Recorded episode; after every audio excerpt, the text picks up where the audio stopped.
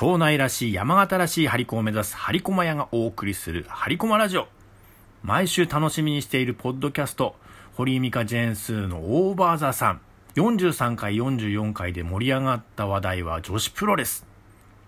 長与千草にブル中のダンプ松本に豊田真奈美。え、女子プロあんまり詳しくないので、デビル正美と豊田真奈美とジャガー横田がごっちゃになっちゃうことよくありましたね。あとは山形で言えば井上京子。大学の頃寝れない時は夜中に放送している女子プロを見てましたね。覚えてますよ、ブル中野選手の4メートルぐらいの金網からアジャコング選手へのギロチンドロップ。もうアジャもう死んじゃうんじゃないかなと。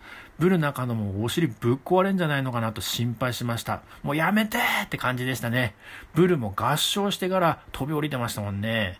まあ、結果はブル中野はお尻で着地したんですが、お尻でボヨヨーンとバウンドしてなんと立ち上がったんですね。びっくりしましたね。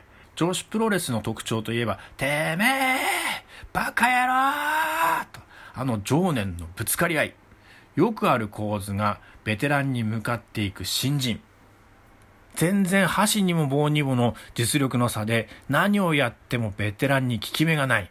で、ベテランに最後はギトンギトンにやられる。まあ、普通のスポーツだったら審判が止めに入るような場面が何回もありますね。もうパイプ椅子とか市内出すなんて普通止めますよね。レフリー何のためにいるんでしょうかね。まあ、女子だから体が柔らかいので、逆エビ固めももう足と頭がくっつくんじゃないかぐらいのぐんにゃり曲げられての繰り返し。もう泣いちゃってるし、選手も。結局、新人が毎回負けちゃうんですが、えー、今日も負けるのかなとして油断して見ていると、ベテランを超える瞬間があるんですね。ケチョンケチョンのギトンギトンにやられていた時代を知ってるだけにこれが感動するんですよね。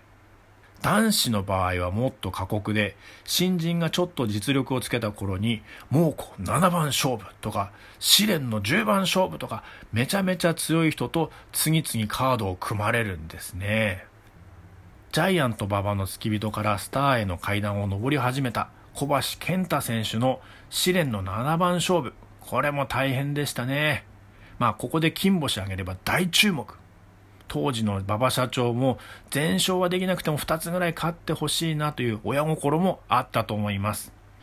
しかし時代はジャンボ鶴田、三沢、川田、ハンセン、ブッチャーとモンスター級の選手が並んでいた頃で試合見ながらもうやめて香ばし死んでしまうってと叫びながら応援していましたね。ジャンボ鶴田は鬼の形相でともかく小橋を痛めつけました。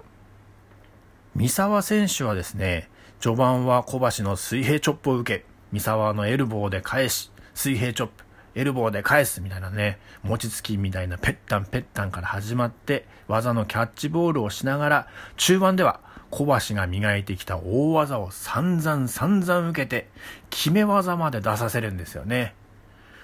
お前、もう終わりか。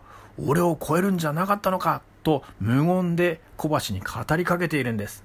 そして、スピニングエルボー、タイガードライバー91、タイガースープレックス84などの三沢の代名詞である大技で仕留めるんですね。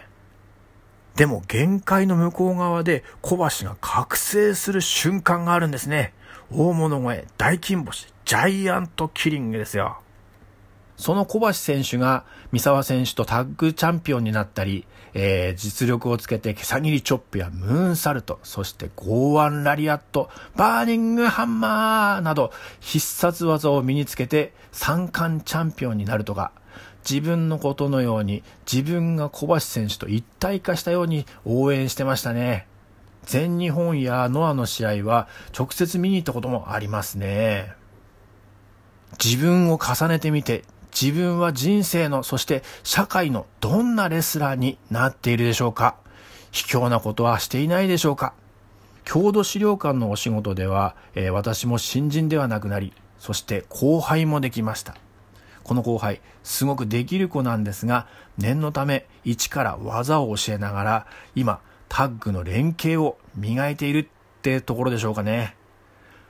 張り駒屋としてのひろゆき薫タッグは、必殺技があったり、えー、有名なチャンピオンベルトを取ったわけではありませんが、お互いの弱いところを補いつつ、得意なところを伸ばしてコツコツ張り子を作っています。タイガーマスクやライガー選手のようなマスクマンでもなく、素顔で、そして自分をさらけ出して勝負、情報発信をしています。その先にはきっとレスラーとファンのような関係ができるはずだと信じています。これからも応援よろしくお願いします。皆さんの嬉しい投稿やコメント、そして置いてもらっているお店に私たちも元気をもらっています。あ、8月9月、湯沢町で PayPay20% 還元キャンペーンだそうです。張り駒屋の張り子を置いているお店で言えば、古民家カフェ和田屋さんが対象店です。うちの張り子が実質20%オフ。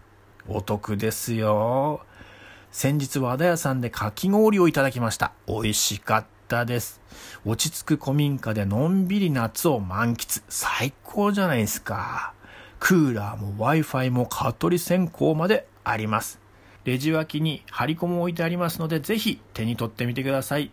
それでは皆さん、良い夏休みを。以上、張り子もやひろゆきでした。